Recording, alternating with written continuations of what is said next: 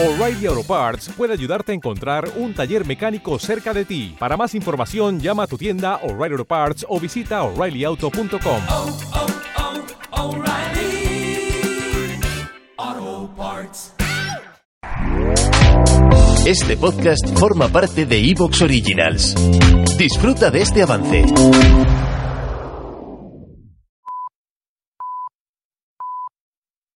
Soy Fernando Díaz Villanueva. Hoy es 23 de diciembre de 2020 y esto es La Contracrónica.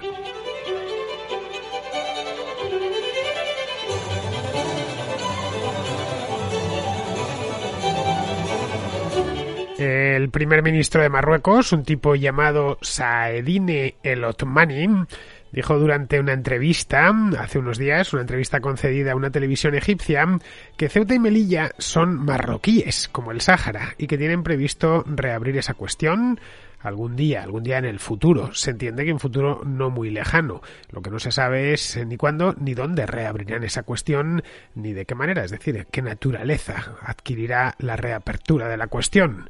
Las declaraciones del primer ministro marroquí llegaron pues unos días después de que Donald Trump reconociese la soberanía de Marruecos sobre el Sáhara Occidental. De esto ya hablamos aquí en la Contracrónica, ahora cosa de semana y media, y estas declaraciones, no tanto lo de la soberanía del, de Marruecos sobre el Sáhara Occidental, las declaraciones propiamente dichas han caído sobre una bomba, como una bomba sobre Madrid, donde siempre se busca apaciguar al vecino del sur y no provocarle bajo ningún concepto. El gobierno tenía que reaccionar de alguna manera y lo hizo convocando de urgencia a la embajadora de Marruecos en España para que explicase las palabras de su jefe, es decir, de Lotmani, a la que es a las que es imposible no considerar una amenaza algo algo como, como eso, es, es decir, como que dos ciudades españolas son realmente marroquíes y pretenden en el futuro recuperarlas. La verdad es que ni Ceuta ni Melilla han formado jamás parte de Marruecos. Ceuta es una ciudad española desde el año 1580 y antes de eso fue portuguesa, desde 1415 concretamente, y en aquella época Marruecos no existía. La presencia española en Melilla data de 1497, es de hecho una ciudad de facto fundada por los españoles porque cuando llegó allí Pedro de Estopiñán no había nadie. En ambos casos, eh, como vemos, la presencia española en estos dos lugares es muy anterior de que surgiese el, el, sultanato de Marruecos. Pero la fundamental no es esa, no es una cuestión puramente histórica, sino la voluntad de ceutíes y melillenses de no alterar el estatus territorial de ambas ciudades, algo que el gobierno marroquí interesadamente ignora, metido como está en un proyecto expansionista del que solo se van a derivar y solo se han derivado disgustos.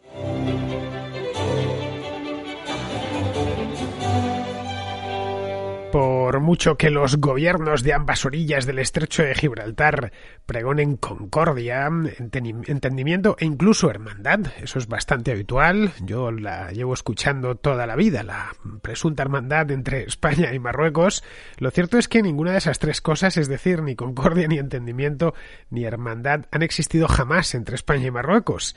Todo lo contrario, la historia de las relaciones entre España y Marruecos es eh, o la de un conflicto permanente, y no hay más que echar un vistazo a los últimos, que sé yo, tres siglos de historia. Por ejemplo, bueno, bastaría con el último siglo de historia ya tendríamos un conflicto prácticamente que no se detiene en ningún momento.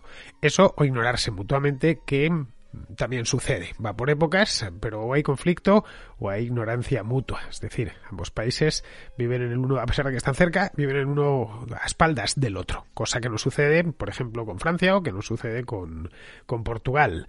El hecho es que está muy cerca. La cercanía geográfica de España y Marruecos no hay más que se verifica en un, en un mapa y además hacen, comparten frontera marítima, por supuesto, pero también dos pequeñas fronteras terrestres, en Ceuta y en Melilla. Pero a pesar de ello, de su cercanía geográfica, entre ambos países se abre un abismo cultural y económico. Esto es uh, algo que podemos descubrirlo a través uh, de, los datos uh, o de la pura teoría, leyendo o simplemente viajando a Marruecos desde España o a España desde Marruecos. Las diferencias se, se, perciben a más cambiar de país. Pero vamos, el hecho económico está ahí. El PIB español, es similar al de Australia o al de Corea del Sur, es 10 veces mayor que el de Marruecos, que es un país extenso, más extenso ahora, que ya ha formalizado su anexión del Sáhara Occidental, pero con una economía francamente pequeña. La economía marroquí es la mitad que la portuguesa. Eso para que nos hagamos una idea del, teniendo en cuenta que Portugal tiene pues algo así como tres veces menos habitantes que, que Marruecos. Bien, en pocos lugares del mundo, y esto no es más que viajar allí, hay un salto de renta per cápita tan brutal como entre la frontera terrestre de Marruecos con Ceuta y Melilla. Esto, insisto, podemos mirar los números o podemos hacer el viaje por, nuestra propia cuenta, cruzar la frontera cuando está abierta, que no siempre sucede, entre Ceuta y Melilla y Marruecos. Esto es la parte económica, creo que no requiere muchas explicaciones y que además justifican pues que en, en España haya cientos de miles de marroquíes que emigraron por cuestiones económicas, no tanto porque les guste nuestro país, sino porque buscan aquí un trabajo. Y quien dice aquí, pues dice también en Francia, en Holanda o en Bélgica. Pero la diferencia no solo es económica, sino básicamente y fundamentalmente cultural. La distancia cultural entre España y Marruecos es eh, muchísimo mayor. A fin de cuentas, la economía se puede ir igualando. De hecho, la economía marroquí ha mejorado sustancialmente en los últimos 30 años cosa que la cultura pues sigue siendo muy distinta. Marroquíes y españoles no nos entendemos porque hablamos ni, ni, ni esforzándonos. Bueno, tenemos que utilizar lenguas francas como el inglés o el francés, es cierto, de la presencia de la lengua española es mayor en el norte del país, que además fue un protectorado español en el pasado, y aunque sea solo por una cuestión de cercanía televisiva, en el norte de Marruecos se puede ver la televisión española, y eso implica que el uso del castellano pues sea esté más extendido que en otras partes de Marruecos. Pero el hecho es que tenemos lengua, idiomas muy diferentes, ellos hablan una variedad del árabe, el árabe marroquí, del Magreb y bueno, también se habla bereber y nosotros hablamos lenguas romances derivadas del latín. Esto ya hace que sean dos mundos lingüísticos completamente distintos. Luego la religión, la religión predominante en Marruecos es el Islam sunni y en España el cristianismo católico, la religión predominante estoy hablando.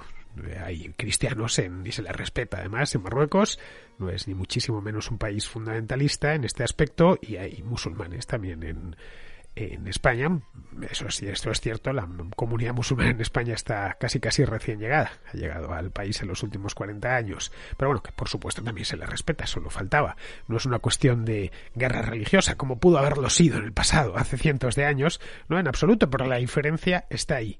El factor religioso, de hecho,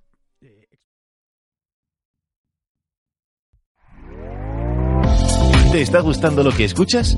Este podcast forma parte de Evox Originals y puedes escucharlo completo y gratis desde la aplicación de Evox. Instálala desde tu store y suscríbete a él para no perderte ningún episodio.